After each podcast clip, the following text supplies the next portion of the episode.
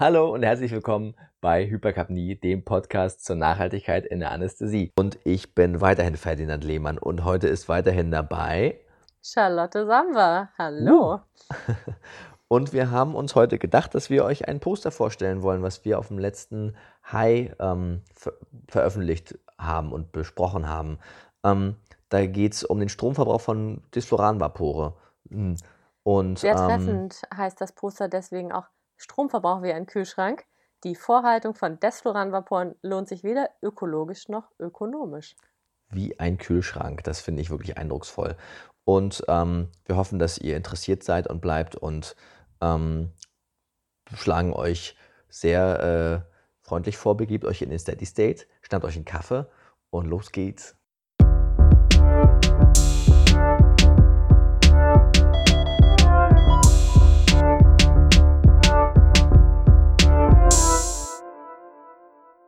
Zuerst zum Hintergrund und wahrscheinlich kennt ihr das alles schon auswendig und trotzdem singen wir es nochmal im Schnelldurchlauf durch das Lied. Also 2021 haben wir schlauerweise auf dem Deutschen Ärztetag beschlossen, dass wir bis 2030 klimaneutral sein wollen. Und da wir als Gesundheitssystem ja einfach eine inhärente Verantwortung haben, Krankheitslast zu reduzieren, müssen wir selber so schnell wie möglich das machen, aber auch eigene Emissionen reduzieren. Und Desfluran ist da die perfekte Chance, denn es ist im Vergleich zu Desfluran, äh, zu Sevofluran viel, viel ähm, Treibhausgas wirksamer, also hat ein höheres CO2-Äquivalent. Es ist teurer, es hat keine patientenwirksamen Vorteile. Ähm, wir können darauf einfach verzichten in der modernen klimafreundlichen Narkoseführung. Und auch die ganze Geschichte mit den Narkosegasfiltern habt ihr letzte, letzte Folge gehört. Das Gute ist aber, wenn wir die Desfluran-Vapore äh, demontieren, sinkt die Nutzungsmenge wahnsinnig ab, denn niemand hat Lust, die Dinger extra nochmal aus dem Schrank zu holen, neu anzuschnallen. Ähm, deswegen ist das eine absolut gute Idee, das bei sich umzusetzen und dabei nicht letztlich die Entscheidungsfreiheit der Narkoseärztinnen und Ärzte einzuschränken. Ähm, das Besondere am Desfluran-Vapor ist aber, wenn ihr ihn dann doch mal aus dem Schrank geholt habt oder er wie, wahrscheinlich wie klassisch bei euch am Narkosegerät hängt, ist, dass er einen eigenen Stromanschluss hat. Das liegt einfach an der besonderen Pharmakokinetik von, von Desfluran und soll einfach die Zufuhr stabilisieren. Ähm, das ist aber auch ein bisschen albern, denn das ganze Jahr durchweg wird dann geheizt an diesem Vapor, obwohl wir ihn gar nicht nutzen, Tag und Nacht. Und wir wollten nachmessen, ist das überhaupt viel? Ist das ein Problem? so sind wir auf diese ganze Idee gekommen und haben noch zusätzlich gucken wollen, gibt es da nicht eigentlich vielleicht auch noch eine Leckage? Seid gespannt, was wir herausgefunden haben. Genau. Also wir wollten einfach das Argument, die Vaporen abzubauen, eben nochmal damit unterfüttern, dass man vielleicht auch damit noch Strom einsparen kann, was auch wieder CO2-Äquivalente bedeutet. Also war die Methodik dieser Arbeit eben, den Stromverbrauch von Desfluranvaporen, das Modell D-Vapors, der klassische, den ihr vielleicht von Dräger kennt, sowohl im Standby-Modus als auch unter Beatmung zu messen. Wie viel Strom verbraucht er dann? Ähm, was äh, wurde dafür dann äh, gemacht? Also der Vapor war an das Beatmungsgerät, ein Primus, äh, installiert und dort fand eben die Messung im Standby-Modus statt. Die Raumtemperatur betrug 20 Grad Celsius. Das ist für ein wahrscheinlich OP sein, eine normale Temperatur. Und die Messwerte des Stromverbrauchs haben wir dann stundengenau erhoben. Ähm, außerdem haben wir uns noch angeguckt, wie viel mehr oder wie viel Stromverbrauch gibt es unter einer Beatmung mit äh, Desfluran. Dabei haben wir eine 31 Stunden lange Beatmung mit einem minimal Frischgasfluss durchgeführt und einem Desfluran-Vapor, der auf 5% eingestellt äh, wurde. Und haben natürlich, jetzt nur damit ihr das auch wisst, ne, wir haben das nicht einfach nur in die Umwelt äh, rausgepustet, sondern das haben wir tatsächlich mit einem Scavenging-System aufgefangen letztendlich, wie dann die Kalkulation der Kosten und äh, der CO2-Äquivalente stattgefunden hat, war anhand eines klassischen Strommix, der in Deutschland verwendet wird. Daher kommen die Preise und die CO2-Äquivalente. Und wir haben eine theoretische Berechnung des Narkosemittelverlustes gemacht, denn der Hersteller gibt an, dass es Narkosemittelverluste ähm, im Standby als Leckage und auch unter Beatmung gibt. Ja, ähm, wir haben es gemessen. Was kam raus? Also Stromverbrauch in Ruhe, wenn es auch erstmal nicht so viel sagt, 0,016 Kilowattstunden Ähm, das ist noch deutlich unter dem, was die Herstellerangabe ist. Die sagen 0,03 Kilowattstunden. Ähm, klingt erstmal noch nicht viel, aber das Ganze haben wir natürlich dann über ein ganzes Jahr gerechnet. Erstmal haben wir noch gesehen, es macht gar keinen Unterschied, ob wir nun eine oder keinen relevanten messbaren Unterschied über diese 31-Stunden-Messung zwischen Standby oder Beatmung in Bezug auf den Desfluran-Vapor. Also das war letztlich das Gleiche. Wir können also einfach extrapolieren auf ein ganzes Jahr. Und über ein Jahr wurden von einem einzigen Vapor 140 Kilowattstunden an Strom verbraucht. Hm, vergleichbar mit dem, was ein Kühlschrank verbraucht. Ähm, bedeutet also, wenn wir das mal ein bisschen hm, bildlich machen wollen, wir stellen uns einfach einen leeren, nicht, nicht genutzten Kühlschrank in jeden einzelnen OP-Saal zusätzlich rein und finden das auch okay, obwohl wir ihn da gar nicht brauchen.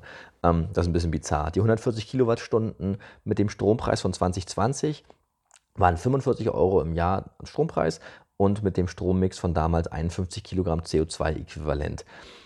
Aber fast noch verrücktere war bei der ganzen Sache, dass wir in der Anleitung von Desfluran-Vaporen von Dräger gefunden haben, dass es eben eine, Leck eine Leckage an Narkosemittel gab. Charlotte, willst du dazu was sagen?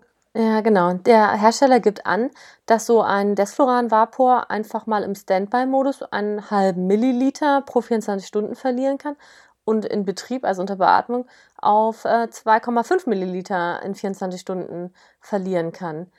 Wenn man das jetzt auch mal nochmal pro Vapor pro Jahr berechnet, und das haben wir nur gemacht für den Standby-Modus, ähm, kommt man schon locker mal auf 182 Milliliter Desfluran. Dadurch, dass es ja so ein hohes eher Global Warming Potenzial hat oder so einen hohen CO2-Fußabdruck, kommt man da eben schon mit diesen Narkosemittelverlusten, also etwas, was wir überhaupt nicht für unsere medizinische Tätigkeit nutzen, auf 670 äh, Kilo CO2-Äquivalente. Und je nachdem nach Einkaufspreis eben auch auf circa 58 Euro, die wir da auch mit aus dem Fenster werfen. Und das alles in a nutshell ähm, als Vergleichswert, was wir in Gießen damals gemacht haben, im Rahmen von einem Disfloran ähm, Nutzungsreduktionsprojekt. Wir haben halt alle Vapore dort abgeschraubt, 31 Stück der Zahl. Und das entspricht letztlich aus der Mischung aus Stromverbrauch und Narkosegasverlusten, kommen wir auf Einsparungen von bei diesen 31 Disfluran-Vaporen auf 3.181 Euro und 22 Tonnen CO2-Äquivalent. Also so viel wie zwei Bundesbürgerinnen und Bürger verbrauchen würden, plus eben 3.100 und ein bisschen Euro. Einfach nur, weil diese Vapore da vorgehalten sind und vor sich hin warten, Schrägstrich gammeln.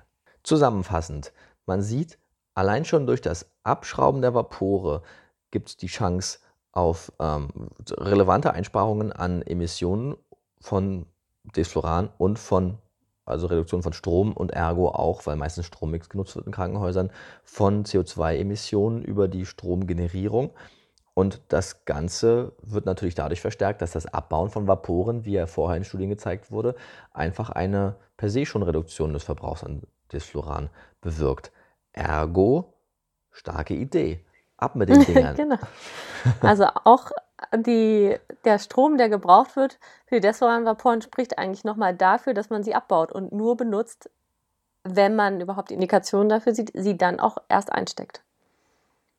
Das war unser Poster. Wir hoffen, ihr habt, was, ihr habt was davon gelernt. Wir haben davon auf jeden Fall was gelernt und es hat Spaß gemacht, das mal herauszufinden. Ähm, genau. Charlotte, was wollen wir noch erzählen zum Abschluss? Also das äh, Poster, was wir heute ja vorgestellt haben, ist äh, vom Hai letzten Jahres und auch dieses Jahr werden wir wieder auf Kongressen vertreten sein. Der nächste Kongress, auf dem wir ähm, als Hypercup nie wieder auftreten, wird im Mitte Februar sein, beim Symposium Intensivmedizin in Bremen. Da sind wir bei der 21st Century Skills Session mit dabei und berichten zur Nachhaltigkeit in der Intensivmedizin und Anästhesiologie. Diesmal eben auch mal mit dem Augenmerk auf die äh, Intensivmedizin. Und im Grunde ist die Idee dieses Vortrages eine Projektion, wie werden wir eben im Verlauf des 21. Jahrhunderts arbeiten. Und wir werden das versuchen, in zwei Pfaden aufzuteilen. Einerseits, was wird sein, wenn wir auf die gute Seite der Macht wechseln, nämlich, dass wir unsere Emissionen radikal reduzieren. Wie wird sich unser Arbeiten, unser Alltag verändern oder was wird sich verändert haben müssen? Oder auf der anderen Seite auch die, den schlechten Weg beibehalten und eben ähm, andere Krankheitsbilder behandeln müssen, ja. Probleme bekommen werden. Genau, also einfach diese beiden Projektionen einmal, um zu gucken, wie wird das dann wohl in Zukunft werden. Das ist der erste Vortrag. Genau. Und dann später im Ende April sind wir in Düsseldorf auf dem Deutschen Anästhesiekongress vertreten. Da sind wir auch bei einer Session mit dabei, die sich generell um Nachhaltigkeit dreht. Und da kommt uns die Ehre hinzu, nochmal abzuchecken, einen kleinen Fact-Check zu machen. Tiva versus volatile Anästhetika. Was ist ökologisch schädlicher? Ist da, ist da ein Reim drin? Wenn ich, jetzt ein bisschen nicht, Küstenakzent, Küstendialekt sage, Tiva versus Anästhet, volatile Anästhetika, was ist ökologisch schädlicher? ja, schädlicher, ja. Sehr poetisch. Wir freuen uns, euch da zu sehen. Seid herzlich eingeladen und ansonsten bleibt uns treu. Bis zum nächsten Mal, dass wir es schaffen, eine Folge aufzunehmen. Und ähm, ja, bleibt nachhaltig. Genau. Bis bald bei Überkan Mini. Ciao.